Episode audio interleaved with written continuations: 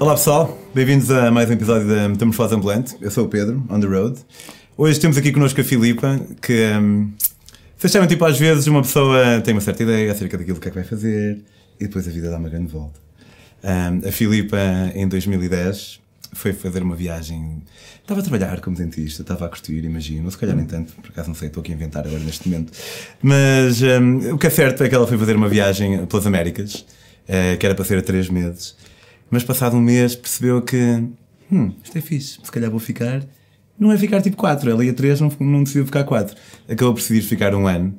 Uh, foi uma viagem, ela não disse isto, mas eu suponho que tenha sido preponderante no seu percurso, no percurso da sua vida. Sim. Voltou mais tarde às Américas e de repente, sem querer, naturalmente, uh, viu-se envolvida numa das maiores tragédias uh, naturais na, no Equador. O sismo que, infelizmente, ceifou a vida de cerca de 800 pessoas.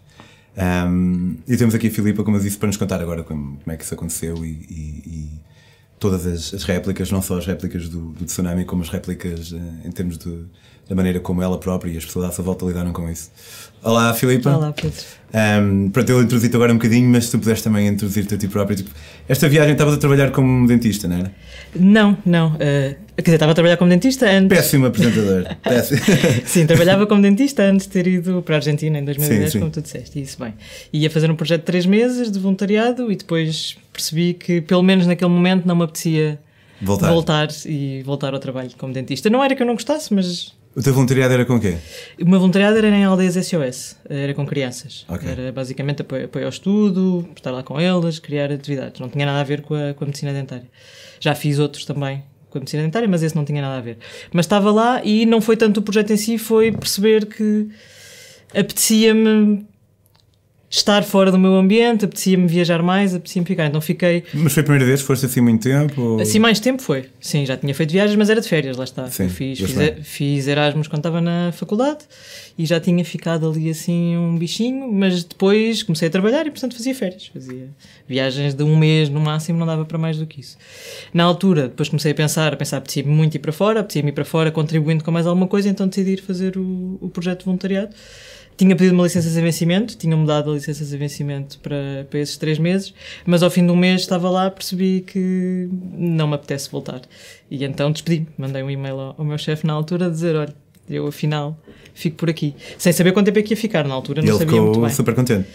Ele mandou-me um mail a dizer: Tu é que sabes o que é que estás a fazer, basicamente. Mas não voltes cá a bater à porta. Ele não disse isso e eu voltei-lhe a bater à porta. Ah, bom, e ele abriu-a. E ele abriu-a. Ainda bem. Bom chefe, uh... chefe, se estiver a ver, Boa. Mas depois eu voltei a fazer o mesmo e pronto. E foi agora a, última, a viagem da qual vamos falar? Sim, exatamente. Um, pronto, e depois acabei por ficar lá, acabei por ficar lá um ano, ainda a trabalhar como voluntário, depois a coordenar voluntários e depois os últimos quatro meses só mesmo a, a viajar. E voltei a trabalhar como dentista, mas ficou sempre aquele bichinho e eu sabia que mais tarde ou mais cedo que ia voltar eh, a fazer uma viagem grande e, e pronto. E em, 2000, em 2014, fim de 2014, 2015, uh, comecei a planear uma viagem uh, em que queria ir com um objetivo específico de quer não, ou seja, ter a minha pegada de carbono mais baixa possível, portanto evitar voos ao máximo ou não os apanhar de todo, mas tiveste que apanhar a primeiro, depois? Não, fui de, fui de barco. Ah, boa! Uh, para as Américas de barco? Sim. É Queria ir de veleiro, uh, mas não encontrava nenhum que me atravessasse na altura em que eu precisava de lá estar, porque eu tinha começado a trabalhar com a Noma também como líder de viagens e precisava de ir preparar uma viagem e precisava de lá estar uh, novembro, dezembro. E os barcos começam a sair daqui dos Açores, os veleiros, para fazer essas travessias nessa altura e depois ainda demora um mês a chegar. Mas entretanto encontrei um cruzeiro que estava a fazer eh, reposicionamento, um preço super barato, não sei em termos de pegada de carbono. Reposicionamento quer dizer o quê? Eles estão a fazer a temporada no Mediterrâneo e vão depois fazer a temporada nas Caraíbas okay. e por ali. E então fui de, fui de cruzeiro. Ok. E uh, tipo. Acabou por ser. Eu estava. Bom, vou porque já meti na cabeça que vou estar no meio do Atlântico de barco e que não vou apanhar aviões, portanto vou apanhar o, o cruzeiro numa de eu nunca faria um cruzeiro na vida, isto não tem nada pois, a ver comigo. Pois, eu por lá também não me vejo Sim. a fazer, mas por outro tenho boa curiosidade porque nunca fiz. Sim. Acaba por ser um, um Mas paradoxo. depois, como aquilo era um cruzeiro muito barato uh, e houve muita gente que é descobriu é aquilo, se apanhasses das Canárias, Canárias Salvador, eram 250 euros. E eu, como tinha metido na cabeça que não ia apanhar voos, fui apanhá-la a Málaga e portanto saiu, ficou-me em 500. Okay. Uh, e então estava cheio de mochileiros que iam para a América do Sul fazer aquilo. Então aquilo era uma risada, porque estava o pessoal todo a fazer yoga Fiz, lá no não era só velhotes que iam passar os Não tinhas, não tinhas nada disso. Uh, os senhores do, que iam arrumar os quartos duas vezes por dia ficavam loucos toda a gente punha lá não incomodar, porque não, não precisávamos que nos fossem fazer a cama duas vezes por dia. Portanto, tinha um ambiente completamente diferente do que eu imagino que seja um cruzeiro, que eu nunca fiz. Olha, muito me dos outros. Sim, não foi giro. Mas pronto, cruzei de, cruzei de barco. Isto. Ah, pronto, porque tinha esse projeto uh, para ir. Uh, Colômbia, Equador e dependendo, porque não ia com nada muito marcado, uh, ficar mais ou menos tempo. Eu na altura tinha. Portanto, o Cruzeiro deixou-te na Colômbia? Sim. Okay. Um, e, depois... e depois fui descendo, sim, autocarros, sim. tudo. E, e, tinha estado três meses na Colômbia, depois passei para o Equador a fazer quer os projetos nas quintas e comunidades, quer a fazer o workaway, portanto a trabalhar, a trocar o alojamento. Mas esses projetos tu ias mais tipo aprender como é que eles faziam? Eu tinha dois ias... objetivos. Eu queria, para já queria aprender coisas uh, relacionadas com a permacultura e queria perceber como é que funciona a vida em comunidade nesse tipo de sítios. E queria muito voltar à América do Sul e portanto escolhi fazer isto na América do Sul e eventualmente quero fazê-lo também noutros sítios. Um, e portanto ia com este duplo objetivo, não só viajar, mas principalmente perceber como é que a vida uh, nestas comunidades se organiza, como é que eles, yeah. como é que eles conseguem uh, subsistir, se estão à procura de, de, sustentabilidade total, portanto, de serem autossustentáveis ou não.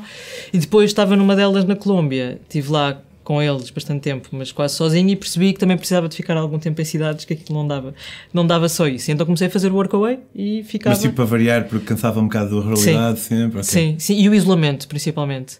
Um, porque a maior parte destes sítios estão, estavam mais na montanha, mais assim, mais isolados. Quando cheguei a, ao Equador, estive a fazer isso também, uh, e depois, quando cheguei à costa, decidi fazer o workaway na praia, porque estava a precisar de praia, já, já precisava tipo, de trabalhar num hostel ou num bar? E estava numas cabanas uh, que recebiam hóspedes uh, em Mompicha. Portanto, Mompicha fica na costa pacífica do, do Equador, assim, mais já quase a chegar à, à Colômbia. Mas como é que esse porquê funcionava? Trabalhavas tipo 4 horas por dia, eles davam-te guarida e Exato, okay. sim, sim. Alguns dão-te só guarida, outros dão-te guarida e encontraste, já agora para o pessoal estar a ver e não sabe? Há um site que se chama mesmo Workaway. Workaway, exato. Sim. Há uh, outros, mas depois vocês encontram o resto. Sim, sim. Sim, às vezes vai só ao site porque aquilo tem que se pagar uma anuidade, consegues ir ao site e perceber mais ou menos onde é que aquilo fica e contactas yeah. as pessoas diretamente. Dá para fugir um bocadinho à coisa.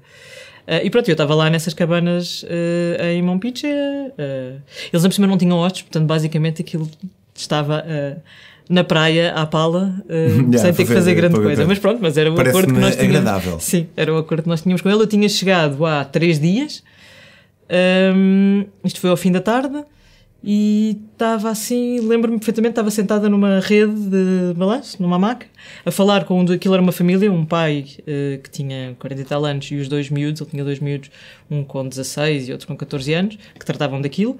Eh, e eu estava a falar com um dos miúdos e ele disse: Ah, sentiste? E eu, o quê? E ele, ah, tremeu um bocadinho no chão. E eu, ah, não, mas pronto, estava na maca, que não estava com os pés no chão. E ele, ah, isto de vez em quando acontece. Mais nada. Uns 10 minutos depois disso, ele já se tinha ido embora e eu começo a sentir, ah, olha, estou a sentir um bocadinho outra vez.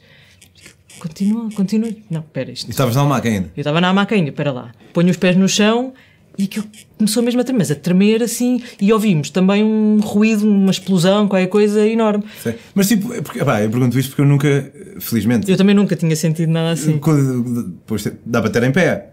Ou não? não, nunca. Aquele terremoto teve. Tremia de tal maneira. Foi 7,9 na escala de Richter, portanto foi uma coisa mesmo forte. E a sensação que eu, que eu imaginava de um tremor de terra é uma coisa a tremer assim. Pois. Assim, tipo vibração também. quase. Mas aquilo não, aquilo são ondas mesmo. Tu sentes Uau. ondas. E então tu tentas estar, e foi o que nós fizemos, porque quando aquilo continuou, porque aquilo foram, foi um minuto, que acho que é uma barbaridade em termos de terremoto, mas pareceu muito mais, nas nossas sim, cabeças sim. pareceu muito mais.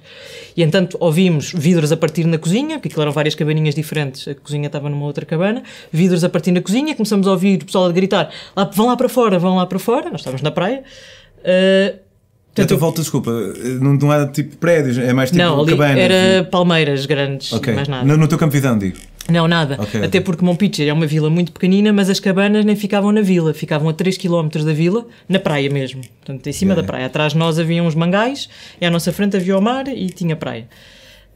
Um, e ouvimos o, o, o Dani, o dono, a dizer vão para fora, vão para fora, que estava dentro da cozinha, e eu saí e pus-me a encaminhar para mais, mais junto ao mar, mas uma zona onde não houvesse palmeiras e cocos, nem tivéssemos as cabanas, porque se aquilo fosse cair, para não cair para cima de mim. Mas quase não conseguia andar, tipo, ia Uau. muito assim, porque aquilo eram mesmo ondas.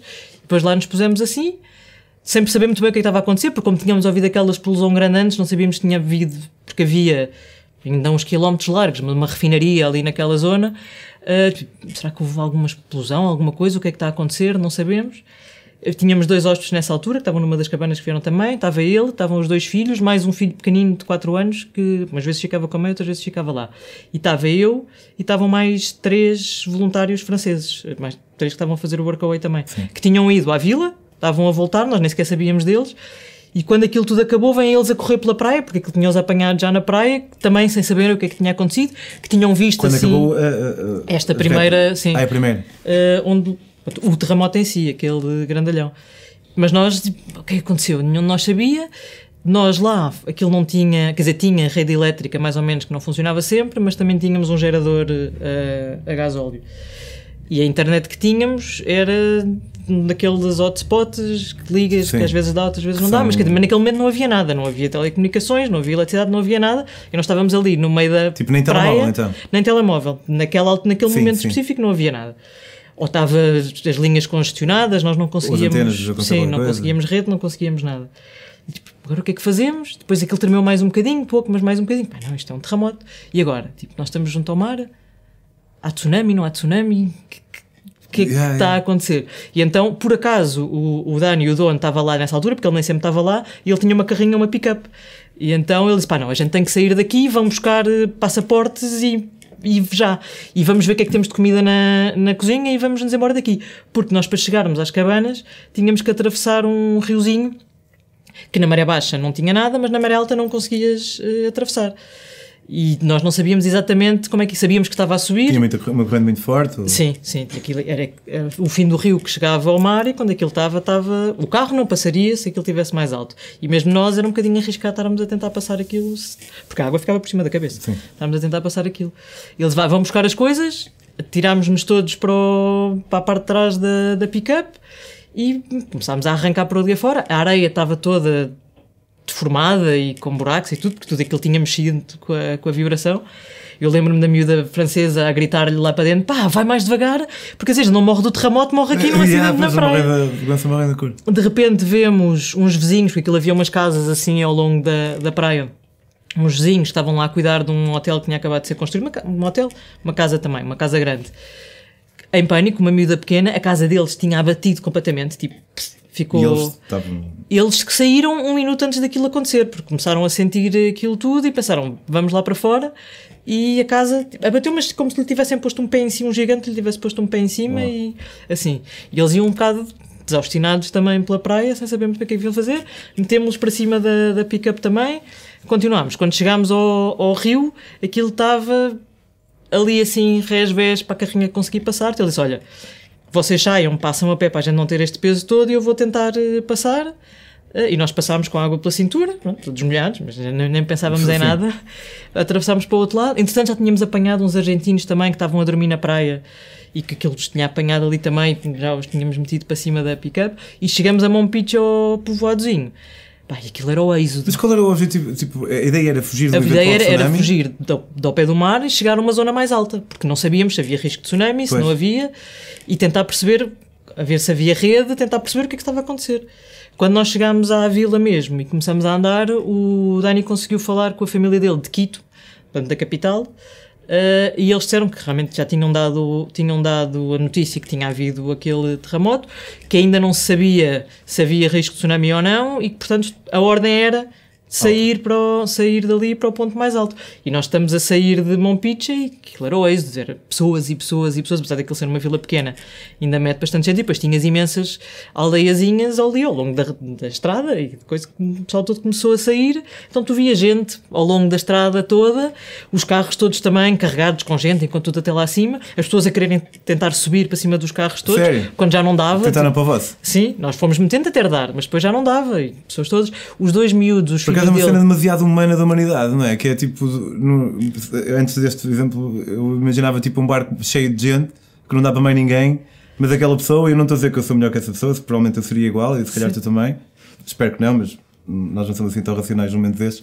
Vamos sempre ali e depois uh, lixa-se tudo. Sim. O pessoal em desespero. Sim, sim, sim. Não, e, e nós vimos isso no carro, às tantas, nós tivemos mesmo a dizer para o pessoal, não dá. E nós, na verdade, não íamos tão mais rápido do que eles, porque às tantas já havia uma fila pois, de carros. E... Havia mas é aquele, a pessoa nem pensa, não é? Aquele desespero da altura. Mas, por exemplo, os dois, os filhos dele iam de moto, porque eles tinham uma moto lá também, então a gente ia conseguindo pôr mais gente, eles iam de moto, e nós vimos gente quase a querer empurrá-los para, ficar, eh, para com ficarem com a moto. Uh, mas pronto, no meio daquilo tudo tivemos uma sorte desgraçada. Lá chegámos a um sítio que era mais alto, onde estava toda a gente. Foi, olha, agora vamos esperar aqui. Tipo um montezinho. Sim, porque aquilo também é costa e não há montanha ali, portanto, não é assim, mas pronto, era uma zona que já estava a uma distância considerável do mar e um bocadinho mais alta.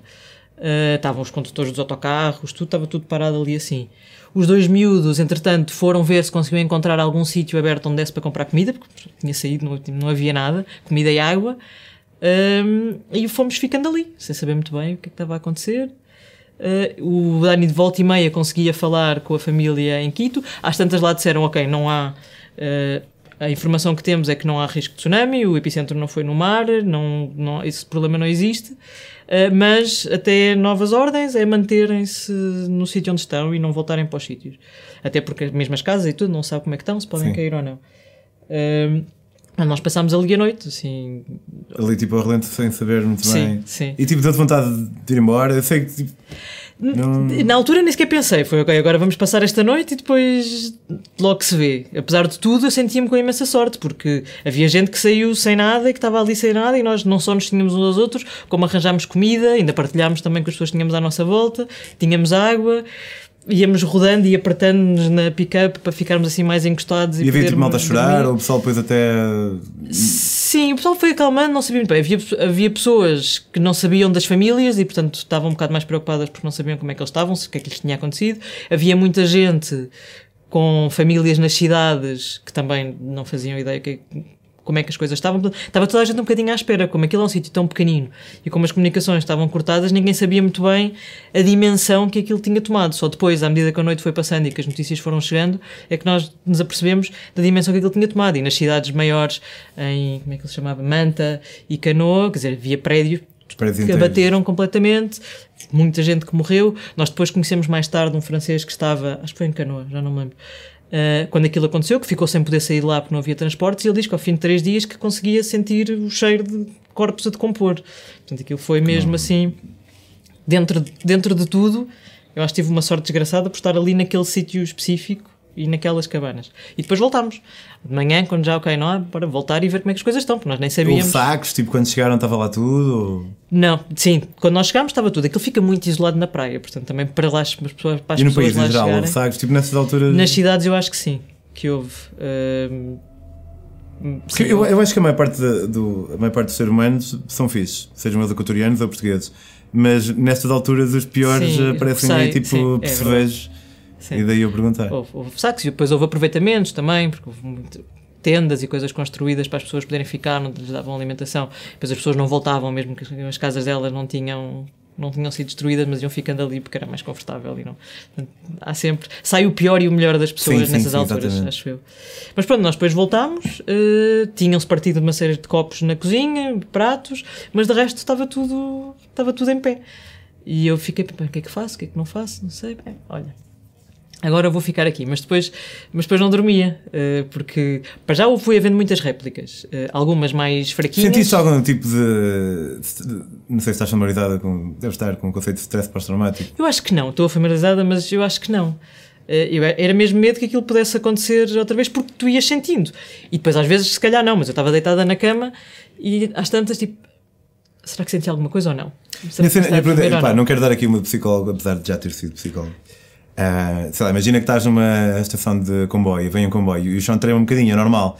Tipo, tu, isso entra e sai, ou tipo, tu mas só tipo, ficas logo tipo a linha alerta? Ou, uh, às vezes acontece, se trema um bocadinho mais, penso, hum, não, não é nada assim, mas penso. É apreensão, não é, é tipo é, uma cena é do género, assim. Será que isto é mesmo só não ficas isto? com suores frios? Não, não, okay, não. Okay. Mas é mesmo tipo, hum, será que isto é mesmo só isto? Porque já senti e não era. Mas não, tipo, não, não, não fico nervosa, não sim, é só sim, tipo, okay, okay. deixa lá ver o que é que isto é, mas depois passa. Mas depois ficámos lá e depois tive situações, tínhamos um vizinho do lado que tinha o depósito de água, que funcionava com depósitos de água, não tinha água canalizada, ele tinha caído para cima da cozinha, portanto ele não, estava, não podia cozinhar, não tinha não tinha nada. Mas ia fazendo as coisas dele. E, uma, e nós tínhamos, como tínhamos o gerador, uh, ligávamos aquilo umas vezes ao dia e, portanto, o frigorífico ia mantendo, mais ou menos, não muito, mas mais ou menos. Uh, o Daniel conseguia ir, buscar, conseguia ir buscar água.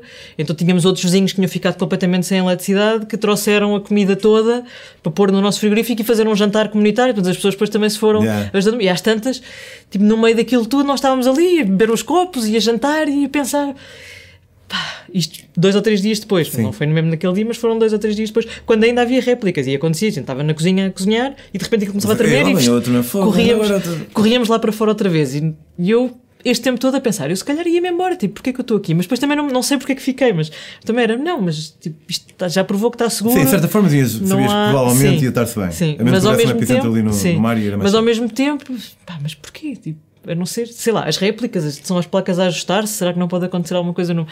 Mas foi ficante. E então, pronto, tinha estas situações surreais, estarmos a fazer. Havia um dos franceses que adorava cozinhar, estava a fazer tarte tatin, assim, no meio das réplicas, e depois chegou o vizinho do lado e nós estávamos ali a beber rum e a comer tarte tatin. Entre e ele, réplicas. E ele assim, e ele assim ah, vocês, vocês até estão bem, porque ele coitado tinha-lhe caído a coisa para cima da, da cozinha e não tinha, não, não podia cozinhar, não podia Sim. fazer nada. E a gente disse, não, mas vem, vem cá ter connosco, assim, ah, pá, é bom relaxar um bocadinho agora, tipo, não pensar nisto durante, durante uns tempos.